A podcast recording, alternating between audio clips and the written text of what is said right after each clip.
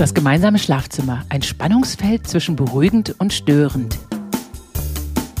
Partnerschaft erfordert Rücksicht, insbesondere auf die wechselseitigen Schlafbedürfnisse.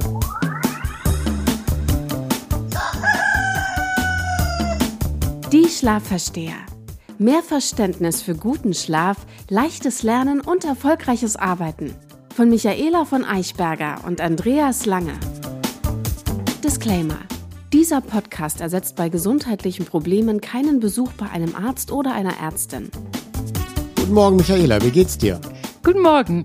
Ja, so ein bisschen durchwachsen. Ich versuche mich noch so ein bisschen von einem Freizeit-Overkill zu äh, erholen, aber das kriege ich bald in den Griff, nehme ich mal an. Und wie geht's dir? Du hast doch garantiert von Caravans geträumt. Du warst doch auf der Caravan-Messe. Gib zu. Leider habe ich nicht davon geträumt. Wir waren ja gestern auf dem Caravan-Salon in Düsseldorf. Interessant ist da, wenn man das so schaut, also der, den Caravan-Salon, dass es da ja letztendlich um mobile Betten geht. Ja, also Betten, die man entweder mit herumfährt oder mitnimmt. Das macht ja den großen Unterschied. Wir hatten da schon eine Folge dazu, wie schwierig es für Menschen ist, im Hotel zu schlafen. Wir sind jetzt auch nicht die Campingleute, aber interessieren uns dafür, das vielleicht etwas häufiger dann doch mal zu tun. Und es hat ja auch Vorteile, wenn man sein eigenes Bett mitnimmt, weil man dann in etwas einer vertrauten Umgebung schlafen kann. Und das hat dann eben Vorteile. Insbesondere für Kurzreisen. Ja, total. Und das gemütliche Bett ist das A und O für eine gute Reise. Ja, wenn man also irgendwohin, also eine Woche, zwei Wochen fährt, dann ist das was anderes. Da kann man sich ja immer an und eingewöhnen. Aber wenn man mal nur irgendwo einen Tag verbringt oder zwei Tage verbringt, ganz egal ob privat oder beruflich, kann das vielleicht ein Vorteil sein, wenn man sein eigenes Bett mit herumfährt. Ja. Ich, ich weiß es noch nicht. Wir prüfen noch. Da muss ich ganz kurz eine Schnurre erzählen. Wir haben uns in Barcelona nach zwei Wochen tatsächlich an ein winziges Schlumpfbett gewöhnt. Das war wirklich krass, an was man sich alles so gewöhnen kann. Aber jetzt lege ich mal los mit den Fragen, oder? Ja. Frank aus Köln fragt, ich verstehe, dass wir in agilen Projekten den Mut zum Reduzieren finden müssen und dadurch unseren Stress reduzieren. Aber wie würde sich der Erfolg im Business erklären, wenn doch alle eigentlich immer nur mehr wollen? Die Antwort ist nicht ganz so einfach. Aber ich versuche es mal. Wir vergleichen nicht, was wollte ich eigentlich in drei Monaten schaffen, mit dem, was ich tatsächlich erreicht habe. In Wirklichkeit muss man anders vergleichen. Wir müssen nämlich die drei Monate agile Laufzeit vergleichen mit dem, was hätten wir erreicht, wenn wir das traditionell drei Monate gemacht hätten, also in dem normalen Modus. Und da siegt die Agilität immer. Weil die meisten Projekte schaffen gar nichts nach drei Monaten. Da haben sie ja noch niemals angefangen nach drei Monaten. Bei Agilität beginnen wir ja sofort. Und dann arbeiten wir uns dann an den Fehlern weiter. Wir beginnen sofort. Und in der Regel, da gibt es auch Studien zu, ist, das, ist der Output von einem agilen Projekt gegenüber einem normal geführten Projekt um 50, 100 oder um 300 Prozent höher. Speziell in der IT-Branche gibt es sogar Teams, die dann ihren Output um das Achtfache gesteigert haben, nachdem sie auf Agilität umgestellt haben.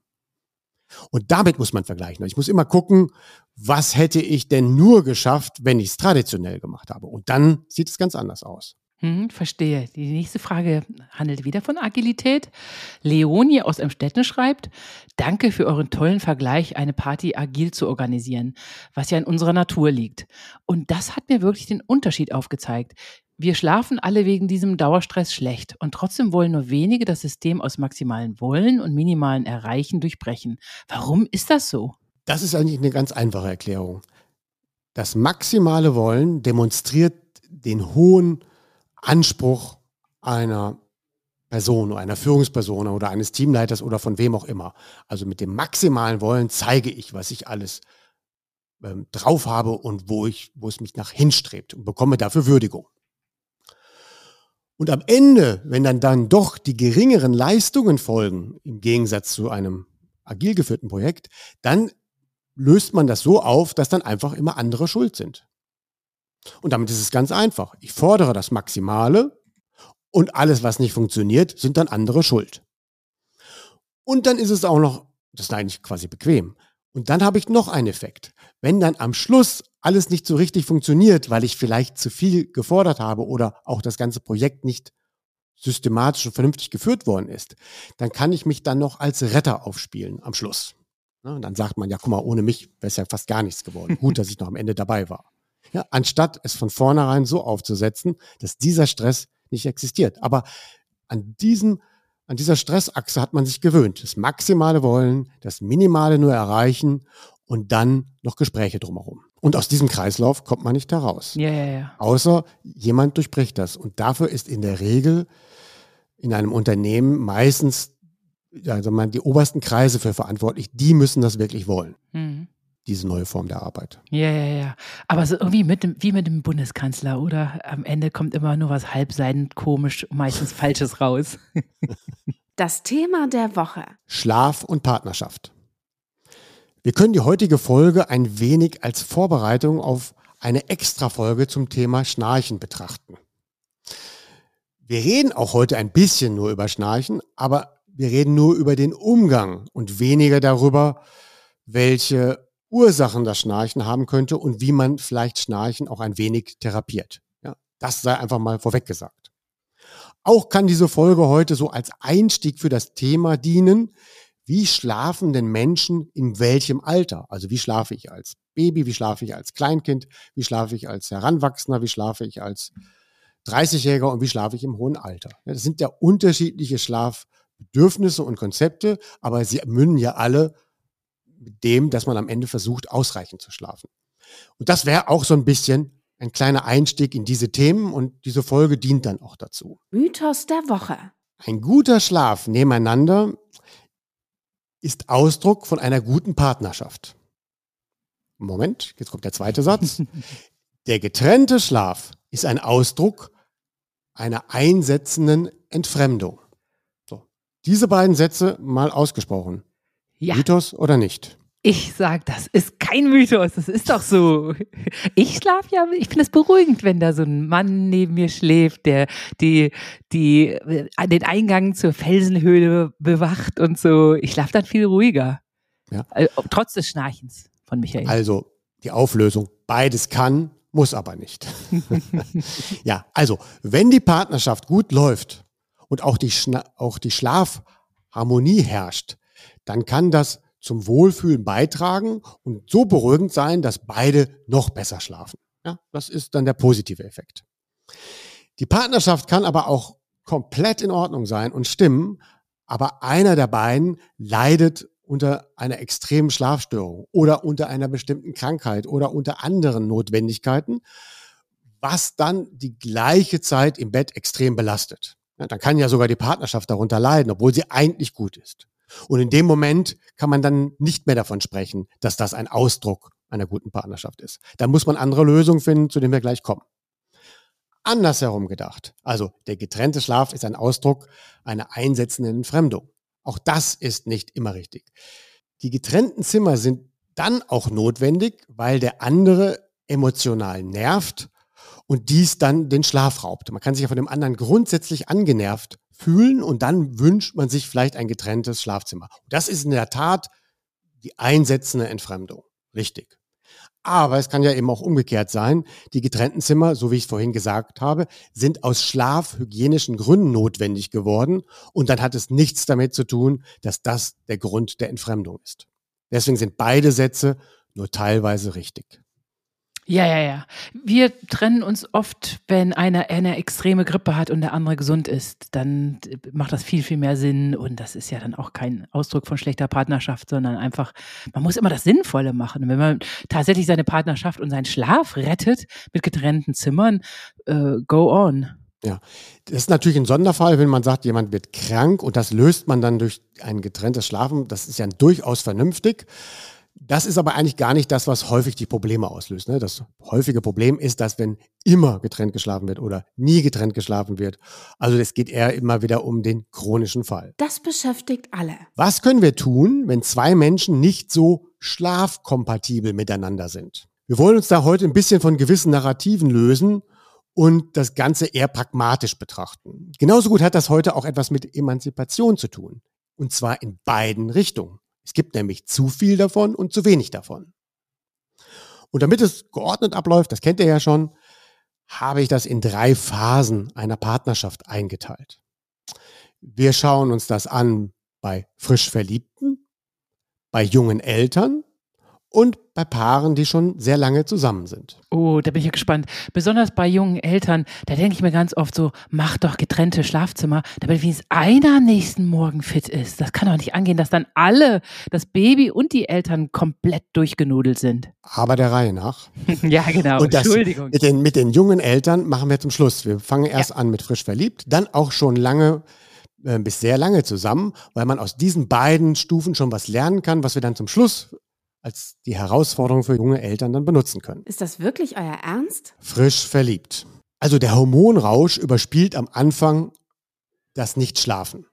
Ja, man hat kurze Nächte und trotzdem fühlt man sich nicht müde am nächsten Tag. Man ist eher berauscht, vielleicht benebelt. Und letztendlich hat die Natur das dann ja auch dafür gesorgt, dass das ein wenig kompensiert wird. Also man schläft wenig, fühlt sich aber trotzdem noch einigermaßen fit.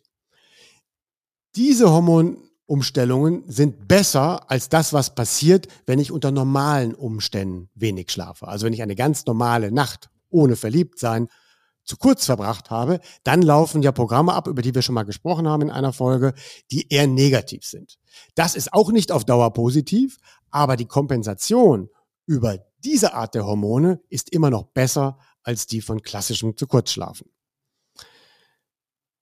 Wir können aber diese Phase getrost in der Schlaftherapie vernachlässigen, weil sie ja in der Regel nur von kürzerer Zeit ist. Ja, das Verliebtsein endet meistens ungefähr nach sechs Monaten. Und schon nach zwei oder drei Monaten endet das auch mit dem ständig wenig Schlafen. Und dann gibt es ab und zu mal vielleicht einzelne Nächte, wo weniger geschlafen wird. Deswegen muss man eigentlich sich gar nicht so darum kümmern, weil es automatisch wieder aufhört. Es gibt nur einen Punkt. In diesem Rausch der Hormone wird oft nicht das gesehen, was einem dann später oder langfristig gesehen tatsächlich mal am Partner in der Nacht stören könnte. ja, hat noch seine rosarote Brille auf, schläft jede Nacht Löffelchen und ignoriert das alles. Genau. Das beschäftigt alle. Da sind wir schon im Thema. Wir sind schon lange zusammen. Und das heißt, Rücksichtnahme auf die unterschiedlichen Schlafbedürfnisse und Schlafnotwendigkeiten. Das geht nicht anders mhm. in einer langen Partnerschaft. Ich unterscheide da auch zwischen Bedürfnisse, die unumstößlich sind, und Notwendigkeiten, die man aber auch noch leicht adaptieren kann. Zu den Bedürfnissen, die unumstößlich sind, ich zähle sie jetzt nur auf, bevor wir darauf eingehen, gehört zum Beispiel der Chronotyp. Bin ich Eule, eine Lerche oder ein Fink? Ja. Welche Empfindlichkeiten habe ich? Habe ich gewisse Krankheiten? Und was ist denn meine optimale Schlafdauer? Und da bewegen wir uns aber bitte auch nur zwischen 7,5 und 8,5 Stunden. Also wenn dann einer sagt, meine optimale Schlafdauer ist 10 Stunden, das passt nicht zur Partnerschaft, das ist nicht richtig. Und wenn einer meint zu behaupten, er käme mit sechs Stunden aus, dann ist das auch nicht richtig zu sagen, da nivellieren wir uns hin. Sondern es gilt eben 7,5 bis 8,5 Stunden. Ist der Mittelwert, den vielleicht beide anstreben sollten. Bei den Notwendigkeiten, da können wir leicht adaptieren. Also, es gibt Notwendigkeiten, die aus der Arbeit resultieren, aber natürlich in seinen Grenzen. Und es gibt Notwendigkeiten, die aus der Familiensituation heraus gelenkt sind, aber auch hier bitte in seinen Grenzen. Und es gibt Notwendigkeiten, die vielleicht vom Sport ausgehen, aber auch hier bitte in seinen Grenzen. So. Und wenn man das erstmal verstanden hat, dass wir sagen, wir haben Bedürfnisse, die unumstößlich sind und wir haben Notwendigkeiten, an denen wir arbeiten können, dann können wir uns jetzt mal den vier Beispielen widmen, die ich jetzt so mitgebracht habe. Und zwar, wir beginnen mit den Empfindlichkeiten. Und zwar die, Licht, Geräusche, das heißt eben Ton, Lautstärke, da gibt es nur eine Lösung. Man muss immer auf das schwächere Glied Rücksicht nehmen. Ja, stimmt. Wenn einer lichtempfindlich ist, heißt das für beide, man macht es sehr dunkel. Und auch morgens im Frühen sind, bleiben die Rollos unten, weil der lichtempfindlichste gibt da den Ton an. Das gleiche gilt aber auch für Geräusche. Der geräuschempfindlichste gibt hier den Ton an. Wenn einer sehr geräuschempfindlich ist, muss der andere und kann darauf auch in der Regel Rücksicht nehmen. Ja, ja, du, man wird aber auch wirklich doof angeguckt. Ich habe bei Freunden oder auch als ich Michael kennenlernte, musste ich alle tickenden Uhren aus dem Zimmer rausstellen und alles so verdunkeln, damit ich überhaupt schlafen kann. Ich bin da so geräusch- und lichtempfindlich. Das ist blöd. Normale Leute halten einen total für gestört. Ja, ich bin ja selber auch sehr lichtempfindlich, also das mag ich ja überhaupt nicht. Was Geräusche angeht, die stören mich gar nicht, aber eine tickende Uhr wird mich auch wahnsinnig. Ja, tickende Uhren, du, das ist, da könntest du mich veritabel mit foltern. Ja, da wird irgendwas mit getriggert. Es gibt dann in der Regel Jugendereignisse, die mit dieser tickenden Uhr einhergehen. ja. Aber es gibt ja auch andere Geräusche. Das ist ja nicht nur das eigene Benehmen. Zum Beispiel eben, dann ist dieser Fernseher im Zimmer. Ja, und dieser Fernseher macht dann ja auch Lautstärke und Licht. Ja, und da kann man in der fast nur empfehlen, entweder fliegt dieser Fernseher aus dem Zimmer oder er hat sein natürliches Limit begrenzt, ich sage jetzt mal ein Beispiel, auf 22 Uhr. Mhm.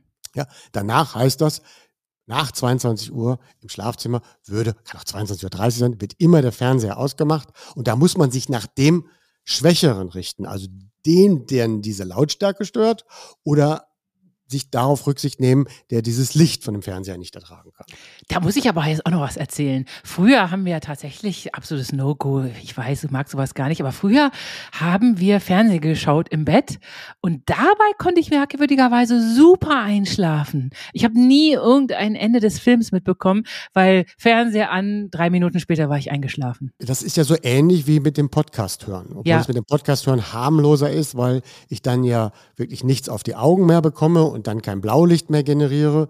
Wenn aber jemand sehr unempfindlich ist beim Einschlafen und dann noch 20 Minuten Fernseh schaut und das auslaufen lässt, ist ja in Ordnung. Da will ich ja gar nicht ran. Dann aber bitte immer die Empfehlung mit einer mit einem Zeitschalt. Alle guten Fernseher oder alle neuen Fernseher, da kann man ja einen Timer einstellen, ja. dass nach 30 Minuten das Gerät auch ausgeht. Nicht, dass es dann die ganze Nacht durchflimmert. Mhm. Aber schon komisch, ne? dass ein rhythmisches Ticken einer Uhr, Armbanduhr einen in den Wahnsinn treibt, man aber beim spannendsten Spielfilm nur noch murmelt, erzähl mir morgen das Ende und selig davon schlummert. Ja, aber bei mir würde das mit dem spannenden Spielfilm nicht klappen. Den spannenden Spielfilm darf ich auch nicht um 20 Uhr schauen. Ja? Nee. Ja, ich ich, ich habe da immer so meine Probleme mit. Es kann noch ja. so spannend sein. Ich bin bei jedem Spielfilm eingeschlafen, bei jedem. Der zweite Punkt ist, wenn wir jetzt schon bei dem Thema Lautstärke sind, gibt es ja eben die Lautstärke, die herauskommt eben durch das Schnarchen. Und das ist insofern problematisch, weil 50 Prozent, machen wir einfach nur das Beispiel, 50 Prozent sind vielleicht dadurch bedingt, dass man gewisse Krankheiten in sich trägt und einfach älter geworden ist. Und die anderen 50 Prozent, sage ich mal, habe ich vielleicht selbst zu verantworten und die hätte ich auch selbst in der Hand. So, und wie gehe ich jetzt damit um, dass ein Teil, dafür kann ich nichts, und den anderen Teil des Schnarchens, dafür kann ich vielleicht etwas. Und, jeder Mensch ist da unterschiedlich. Es gibt Menschen, die können gar nichts für Schnarchen. Es gibt auch Menschen, die können 100 Prozent dafür selbst etwas, dass sie schnarchen. Wir gehen jetzt mal von dem Mittelpunkt aus. Wie gesagt, wie machen wir das jetzt?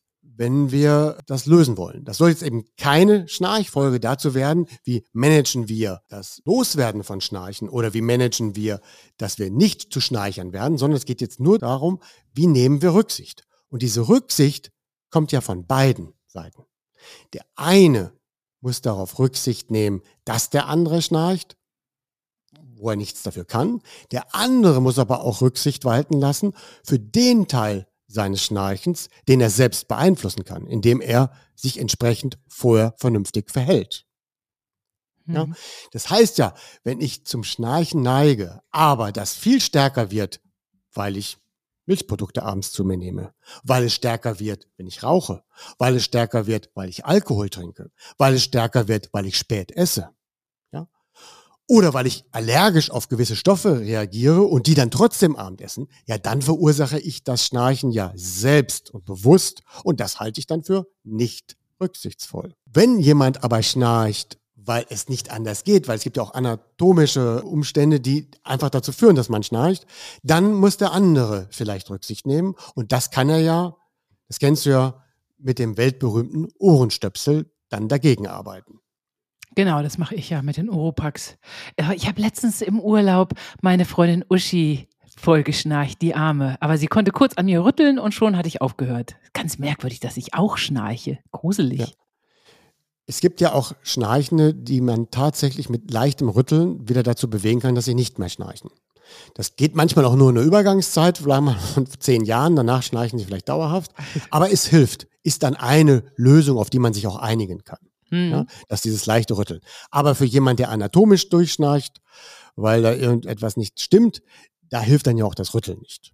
So. Und hier geht es jetzt um die wechselseitige Rücksichtnahme. Ich kann Rücksicht dadurch ausüben, dass ich eben einen Ohrenstöpsel trage und der andere kann dadurch Rücksicht nehmen, indem er das Schnarchen versucht zu minimieren.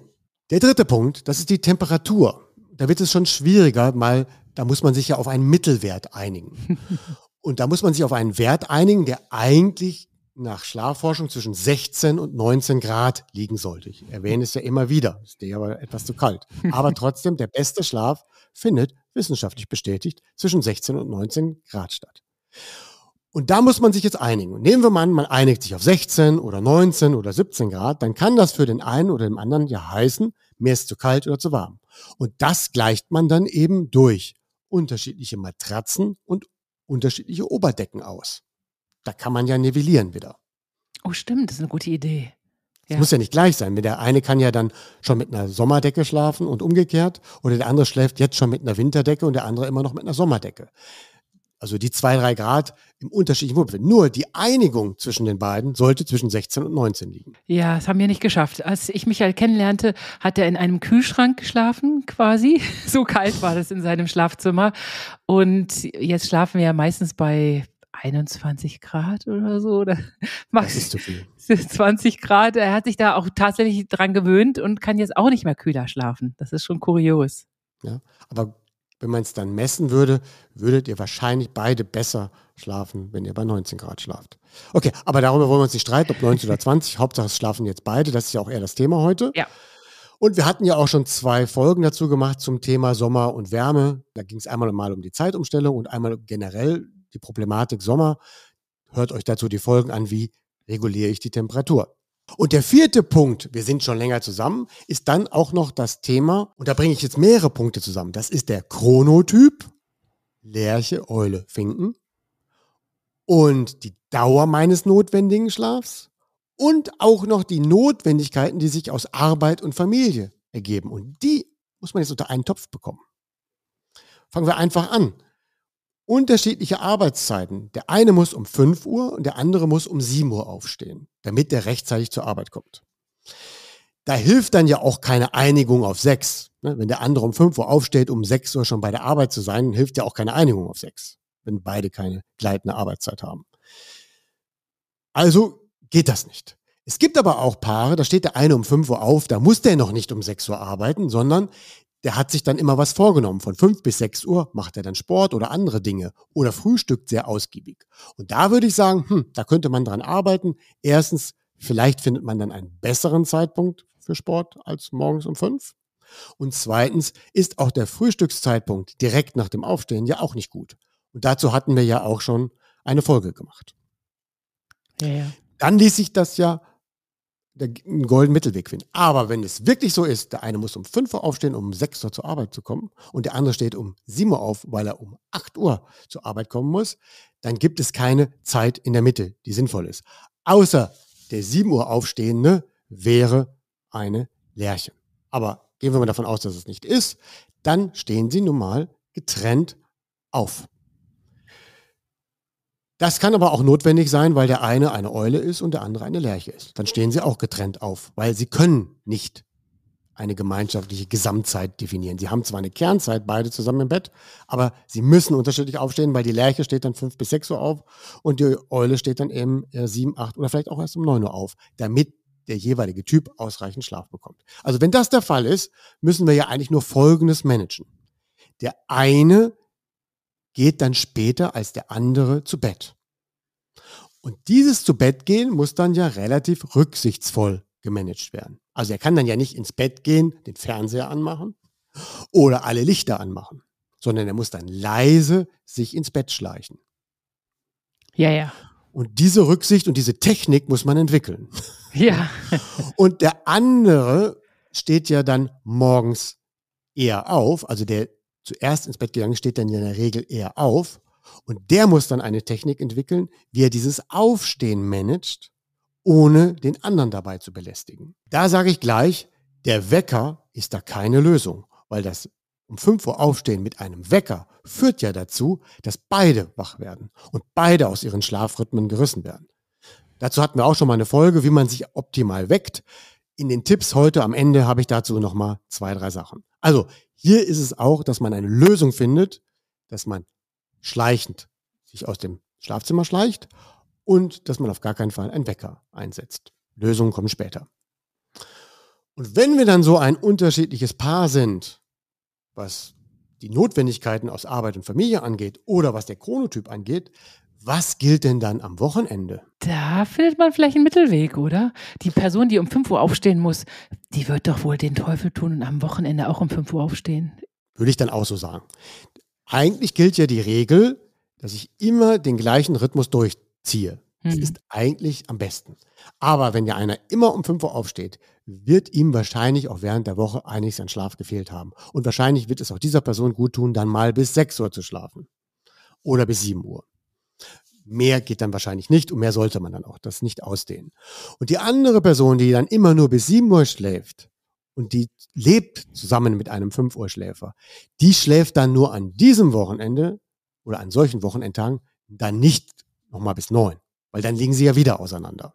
Ja, da könnten sich dann ja wirklich beide auf sieben oder halb acht einigen und können dann meinetwegen den Tag zusammen beginnen. Und es ist dann ja auch für den Rhythmus dieser Eule, also oder Eule oder für den Spätarbeitenden auch wichtig, dass er dann auch am Wochenende oder am Sonntag nicht bis 10 Uhr schläft, weil er dann ja auch wieder an einem Sonntagabend nicht rechtzeitig zu Bett kommt. Rücksichtnahme ist oberstes Gebot, da ausreichend Schlaf für beide auf Dauer unerlässlich ist.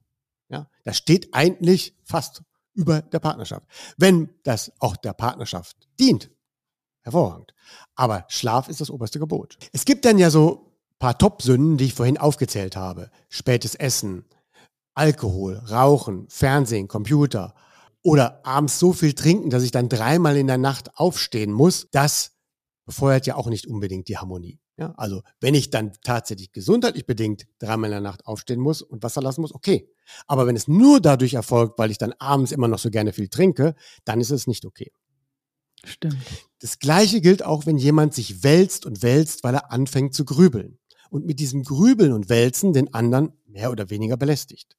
Dann ist auch hier Rücksichtnahme gefordert, indem mal dann mal mit dem Meditieren beginnt. Da kann man nicht sagen, das ist nichts für mich, das möchte ich nicht, das will ich nicht, hier muss ich dann sagen, wenn dieses Wälzen durch Grübeln den anderen belästigt, dann ist dann auch hier Rücksichtnahme angesagt, mal mit dem Meditieren zu beginnen. Ja, ja, es kann auch nur gut tun. Ja. Ich bin ja großer Fan jetzt von, auch jetzt diese Woche meditiere ich exzessiv, um mich von diesem Wochenende zu erholen, von diesem Freizeitstress. Also auf den Punkt, Rücksichtnahme ist das oberste Gebot. Anders klappt es nicht. Ja, aber ich habe oft erlebt, dass ausgerechnet Männer nicht sehr rücksichtsvoll sind. Die meisten haben dann auch noch irgendwie ihr Handy nicht so im Griff, dass sie es schaffen, sich einen lautlosen Alarm zu stellen und so. Und irgendwie scheinen sich viele Männer auch dann wichtiger zu fühlen und es völlig in Ordnung zu finden, dass die Frau einfach immer mit aus dem Schlaf gerissen wird. Auch unter anderem das Schnarchen durch ständiges Alkoholtrinken abends ist auch ja. so ein dauerhaftes Problem, zumindest wenn solche Paare in die Schlafberatung kommen. Ja, ja, ich möchte wetten, dass sich 90 Prozent der Frauen einfach alles gefallen lassen, was Schlaf anbelangt. Ja, und da ist das Thema Emanzipation. Ja. Aber das geht auch in eine andere Richtung. Okay. Wenn wir das gewusst hätten. Junge Eltern. Gut, dass wir jetzt schon ein bisschen vorgearbeitet haben. Ja, das heißt, alles, was wir jetzt schon besprochen haben, hilft ja jetzt auch bei dem Thema junge Eltern. Was wir aber heute eben nicht machen, ist, wie lernt das kleine Baby oder das kleine Kind oder das größere Kind am besten selbst zu schlafen. Das ist nicht unser Thema. Sondern es geht jetzt um Management. Wie manage ich die Notwendigkeit, dass es vollkommen normal ist und notwendig ist, dass ein Kind mehrfach in der Nacht aufwacht, dass es mal schreit, dass der Hunger gestillt werden muss, dass man es wickeln muss. Also wie manage ich diesen Umstand in einer Partnerschaft und trotzdem müssen wir irgendwo uns auch um den Schlaf kümmern. Hier existieren drei Ausgangslagen für das Management. Die erste Ausgangslage ist, beide sind vollberufstätig. Die zweite Ausgangslage ist, einer ist nicht berufstätig oder ist in Elternzeit. Und die dritte Ausgangslage ist, man ist unterschiedlich berufstätig. Beginnen wir jetzt mit dem Management von beide sind berufstätig. Also beide leisten auch das Gleiche extern bei der Arbeit. Und hier bringt es nichts, wenn beide dabei langsam chronisch krank werden, nichts mehr leisten können, schlecht gelaunt sind und sich die schlechte Laune auf die Partnerschaft wirkt und die schlechte Laune sich auch auf die Geschwister oder auf das Umfeld wirkt. Stimmt, getrennte Schlafzimmer rufe ich da nur. Wir hatten es ja gerade schon angedeutet. Ja. Oberstes Gebot ist, dass man sich vielleicht abwechselnd darum kümmert. Das kann bedeuten, eben, wie Michael es gerade gesagt hat, das zweite Schlafzimmer. Wie das funktioniert mit dem zweiten Schlafzimmer, dazu später in den Tipps. Aber jetzt erstmal die These, wir brauchen ein zweites Zimmer, wo man auch drin schlafen kann.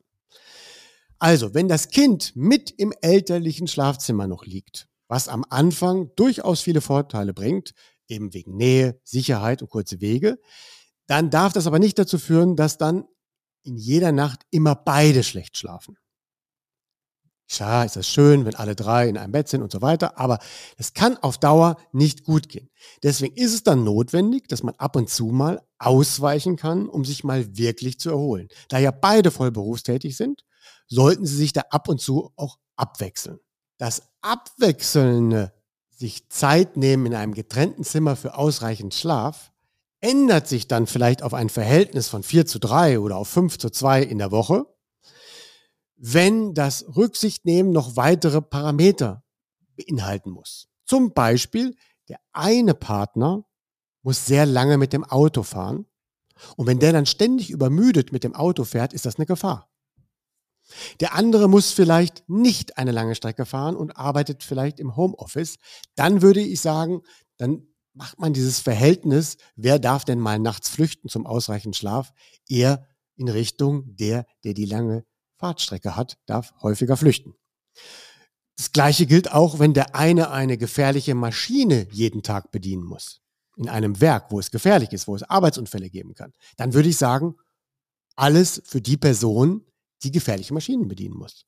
Da ist es zwar Emanzipation hin und her toll, dass er sich genauso nachts um das Kind bemühen muss, aber dann würde ich sagen, Sicherheit geht da vor. Wenn natürlich beide lange Strecken fahren müssen, beide gefährliche Maschinen bedienen müssen, dann muss man sich regelmäßig abwechseln. Aber jeder von beiden braucht die Zeit, sich mal ausreichend auszuschlafen. Und das muss man auch einbauen, weil sonst generiert man damit Krisen. Ja, total. Besonders wenn man mehrere Kinder hat. Ja. Irgendwann geht man auf ein Zahnfleisch. Ja, man muss sich auch um diese Kinder kümmern können. Und es bringt ja auch nichts, wenn beide gleichzeitig dadurch krank werden. Ja, ja, aber, aber ganz häufig erlebe ich das eben, dass sich beide malträtieren. Und wenn man dann sagt, Mensch, wechselt euch doch ab, ihr müsst euch doch nicht beide mal gleichzeitig da wecken lassen. Ja, aber das ist dann so eine falsch verstandene Moderne oder eine falsch verstandene Emanzipation. Ja, ja, genau. Und eben das, was, das muss ich dann aber auch wirklich revidieren, das ist ja kein Zeichen von schlechter Partnerschaft, wenn man ein getrenntes Schlafzimmer hat. Gute Güte, das ist wirklich ein Mythos. Das Asche auf mein Haupt. Genau, auch viel Asche. Ja. so. Jetzt kommen wir zu einem zweiten Punkt. Der eine arbeitet nicht oder befindet sich jetzt gerade in Elternzeit. Ja, also einer ist dann zu Hause vornehmlich und der andere muss extern arbeiten. In diesem Moment gilt dann eher die Regel 5 zu 2 oder 6 zu 1. Ja, finde ich auch, ja. Wenn die Kinder Schlaf für Schlafprobleme sorgen, also wenn die Kinder mit im Bett sind und alle drei schlafen durch, da braucht man das alles nicht managen. Es geht ja immer nur für den Fall, dass beide nicht mehr ausreichend schlafen können, man kaputt ist und das dann auch gefährlich wird. Und der eine ist aber jemand, der nur noch extern arbeiten muss. Und dann muss man dann sagen, okay, dann ist es so, dass der, der zu Hause bleibt, der im Moment nicht mehr arbeiten muss. Ich weiß, er muss den Haushalt führen und ich weiß auch, dass ein oder zwei Kinder anstrengend sind. Aber trotzdem muss man es dann zugunsten derjenigen Person auslegen, die morgens zur Arbeit mit dem Auto oder wie auch immer fahren muss. Ja, unbedingt. Ja. Weil da geht dann Sicherheit vor und dann geht Emanzipation nach.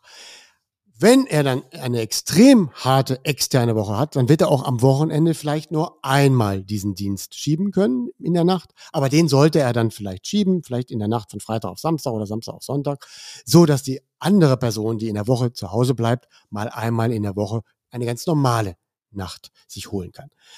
Aber man kann dann ja eben auch als sich kümmernde Person, die jetzt in Elternzeit ist oder nicht arbeiten geht extern, das ja auch in den Tag mal integrieren, weil dann lohnt sich die Arbeit an den Powernap oder sogar an den richtig guten Mittagsschlaf nachmittags. Mhm. Wobei jetzt, also du meinst, die Person, die zu Hause bleibt, soll einen Powernap machen. Das halte ich für ein Gerücht, oder? Du hast ein kleines Baby anwesend und machst einen Powernap. Geht das? Das geht, weil auch die Kinder nachmittags auch ihre Schlafenszeiten haben. Man kann ja dann auch gemeinsam kuscheln, dann zusammen nachmittags einschlafen. Man kann es genau auch die Zeit wählen, wo das Kind vielleicht genau auch nochmal ihren Mittagsschlaf hält. Also man muss sich da ein bisschen Mühe geben, um sich dann nochmal nachmittags irgendwie einen Schlaf zu Hause holen zu können. Und da bietet, entweder ist es dann der Powernap und wenn man wirklich nachts immer nur fünf, sechs Stunden schläft, dann darf man dann auch nachmittags nochmal ein, zwei Stunden schlafen. Außer, da haben wir ja schon gelernt in dieser Folge, das führt dazu, dass man dann nachts nicht einschlafen würde. Das stimmt. Und außer du hast einen quengeligen Dreijährigen und einen Hund und eine Katze, die dir eigentlich durch alles einen Strich durch die Rechnung machen. Dann muss man das aber auch irgendwie managen. Ja. ja. Der letzte Fall ist, beide sind berufstätig, aber einer arbeitet wesentlich weniger. Das ist in der Regel die problematischste Situation. Weil wie bekommt man jetzt hier eine Angemessenheit bekommen? Der weniger Arbeitende schmeißt in der Regel ja auch dann den Haushalt. Und dieser erwartet dann im Gegenzug vielleicht Ausgleich für das Haushaltsschmeißen. Also ich arbeite ja auch, zwar nicht so viel, aber ich schmeiße den Haushalt und mein weniger Arbeiten extern und der Haushalt sind aber von der Menge her mehr. Also erwarte ich von dir, dass du mehr Einsätze in der Nacht fährst. Das funktioniert aber nicht immer. Ja, besser wäre es, dass erstmal der Ausgleich nicht über die Nacht erfolgt, also von der Formel her, sondern dass man sagt, du machst auch mehr Hausarbeit, obwohl du voll berufstätig bist. Also dass man eben versucht, dass beide Arbeitszeiten in der Gesamtmenge gleich wären. Das kann man ja hinbekommen. Und jetzt kommt es zu den Nächten. Und bei den Nächten, da gelten wieder die Kriterien von vorhin. Also längere Autofahrten, Maschinen bedienen, und hat einer von beiden Nachholmöglichkeiten. Und danach muss man die nächtliche Betreuung oder sollte man die nächtliche Betreuung auslegen. Hm, ja, ja, wohl dem, der das wirklich so austariert. Wir geben ja hier nur Tipps, wie man ja. das dann auch umsetzt. Was wir eben nur kennengelernt haben oder festgestellt haben in Gesprächen, in Anfragen, in Mails oder wenn ich auch draußen sonst darüber rede, ist, dass man eben heute diese etwas Übermoderne realisiert, dass sich beide jeden Tag immer um alles kümmern. Also beide arbeiten immer, beide machen immer alle Haushalt und beide kümmern sich auch jede Nacht um alle Kinder. So, und das führt dazu, dass beide ausbrennen. Und da muss man dann einen gewissen Wechsel hineinbekommen. Und eines dieser besten Möglichkeiten, die kommen jetzt in den Unser Tipp der Woche. Das ist eben dieses zweite Schlafzimmer. Oder ein zweites Zimmer zum Schlafen, je nachdem, wie man das benennt. Und da gibt es natürlich die Superlösung, das ist, man verfügt über ein zweites, echtes Schlafzimmer. Das ist natürlich Luxus. Mhm. Wenn man eine neue Wohnung plant oder wenn man ein neues Haus plant oder sogar baut, dann sehe ich aber sehr häufig, dass wenn man dann eine Platzaufteilung macht, dass das prestigeträchtige Wohnzimmer und die verbundene Küche extrem groß ausfallen. Also, da gönnt man sich dann 50, 60, 70 Quadratmeter aber plant kein zweites Arbeitszimmer und plant kein Schlafzimmer.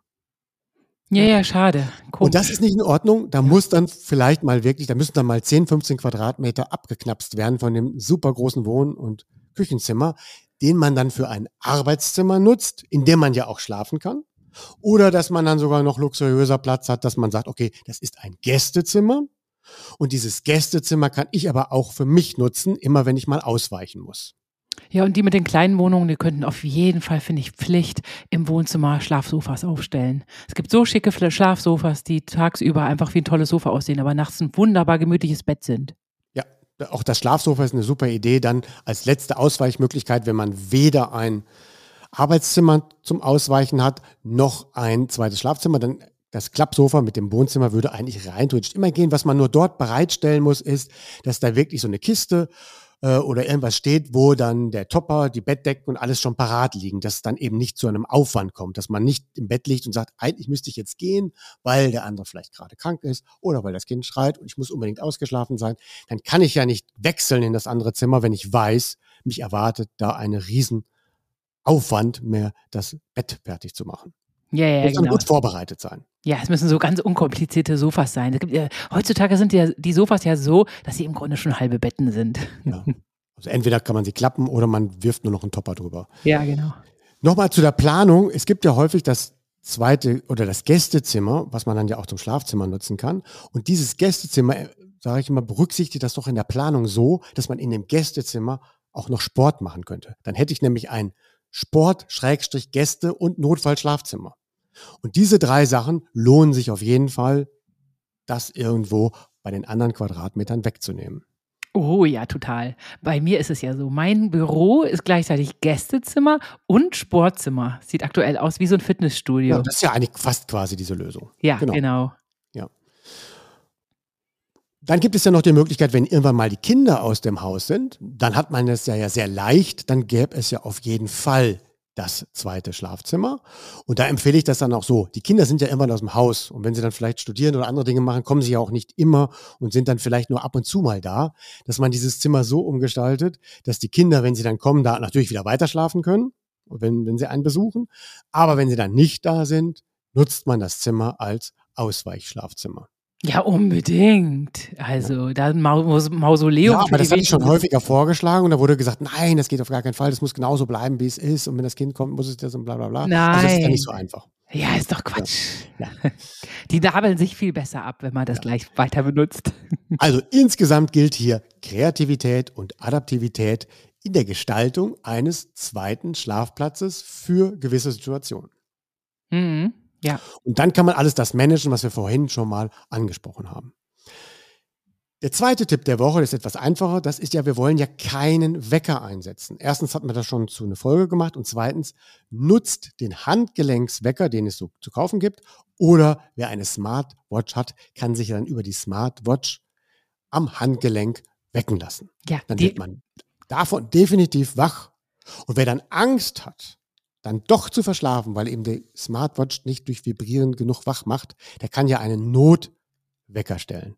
Aber glaubt mir, wenn man sich damit wach wecken lässt, nach zwei, drei Tagen funktioniert das immer und der Notwecker klingelt nur dann, wenn man ihn wirklich verpennt. der Smartwatch-Wecker am Handgelenk, der klöpfelt einen ja wach. Da wird wahrscheinlich jeder von wach. Ja. Also, Es gibt nur noch einen Hinweis, wenn man dann davon geweckt wird und aufsteht, muss man natürlich noch den Notwecker ausmachen. ja. Bei, ich hab, mir ist das dann auch schon passiert, dann ist man dann im Badezimmer und dann geht der Notwecker. Nein. Und das ist dann wahrscheinlich so ein ganz fies penetranter. Gott.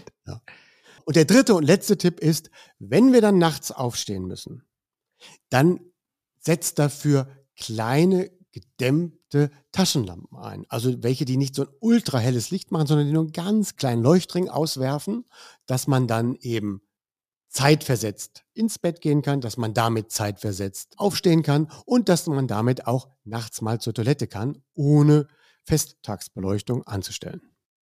Und diese kleinen Taschenlampen helfen auf jeden Fall, gehören auf jeden Nachttisch. Ja, also dann wünsche ich auch wieder in dieser Woche viel Spaß beim Umsetzen oder Korrigieren. Ich bin mal gespannt auf die Zuschriften in dieser Woche, weil das Thema ist ja ein bisschen heikel. Ja, total. Besonders die jungen Eltern. Die müssen sich immer wirklich zusammenraufen. Gut, wir haben in diesem Thema diesmal nicht beide so viel zu tun, aber ich wünsche trotzdem fröhliches Umsetzen und eine schöne Woche. Ja, das wünsche ich dir auch. Tschüss. Tschüss. Eine Produktion der VAL. Tonschnitt und unsere unermüdliche Gastgeberin Michaela von Eichberger. Redaktion und unser unnachgiebiger Experte Andreas Lange. Die Schlafversteher. Jede Woche neu und überall da, wo es Podcasts gibt.